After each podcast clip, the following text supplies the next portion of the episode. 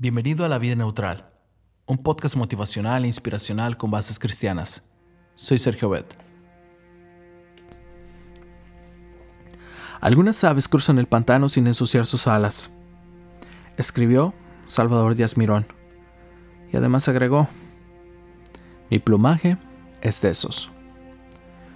Sus palabras contradicen la opinión de quienes alegan que hay tanta maldad alrededor que sencillamente es imposible mantenerse puro y sin mancha el problema de este razonamiento es que desconoce que hay personas que lograron cruzar el pantano de este mundo sin ensuciar sus alas.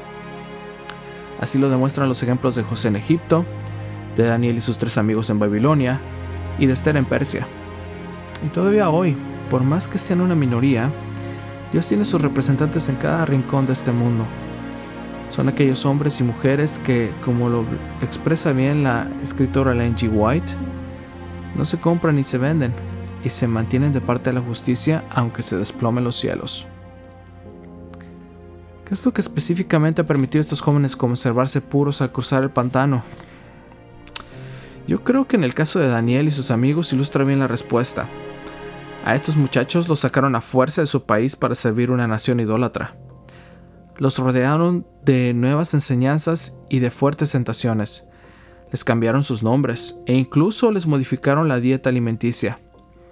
En otras palabras, de manera abrupta y radical, se vieron arrojados a toda red de circunstancias nuevas y adversas. Sin embargo, no se dieron al mal ni en lo más mínimo. ¿Y esto por qué? Porque no permitieron que las circunstancias externas cambiaran sus convicciones internas.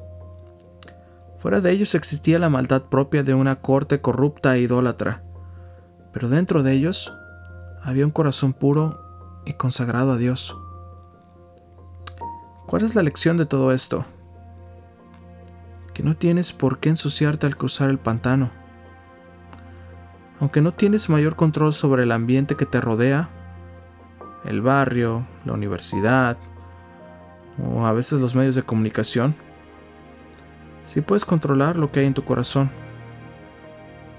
tus principios, tus convicciones, tus valores. La razón es muy sencilla. Lo que está en tu corazón, nadie te lo puede quitar. Como Daniel era un hombre honrado, no le encontraron ninguna falta. Por lo tanto, no pudieron presentar ningún cargo contra él.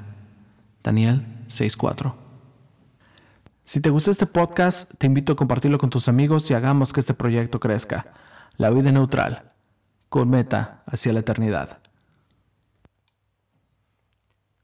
Padre Celestial, a pesar de la maldad reinante, ayúdame a conservar puro mi corazón. Pon tu vida neutral. Deja que Dios tome el control y Él hará.